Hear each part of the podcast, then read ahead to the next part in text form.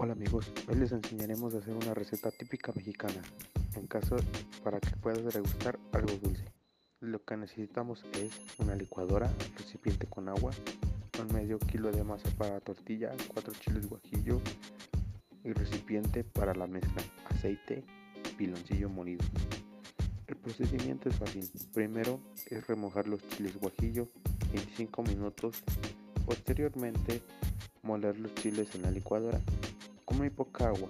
Después de pasar por la licuadora hacia la masa la cantidad suficiente para que la masa quede de color naranja, pero no aguada porque si no la mezcla no queda.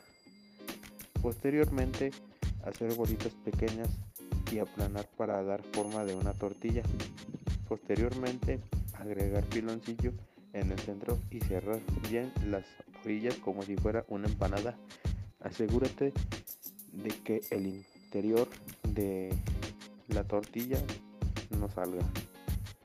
Freír en aceite hasta dorar la tortilla y un poco su interior. Trata de no quemarla, puesto que la tortilla es muy frágil y, y se puede quemar muy pronto. Y listo, tienes una rica botana para comer entre comidas o cuando gustes. Recuerda que todos los ingredientes son a tu gusto.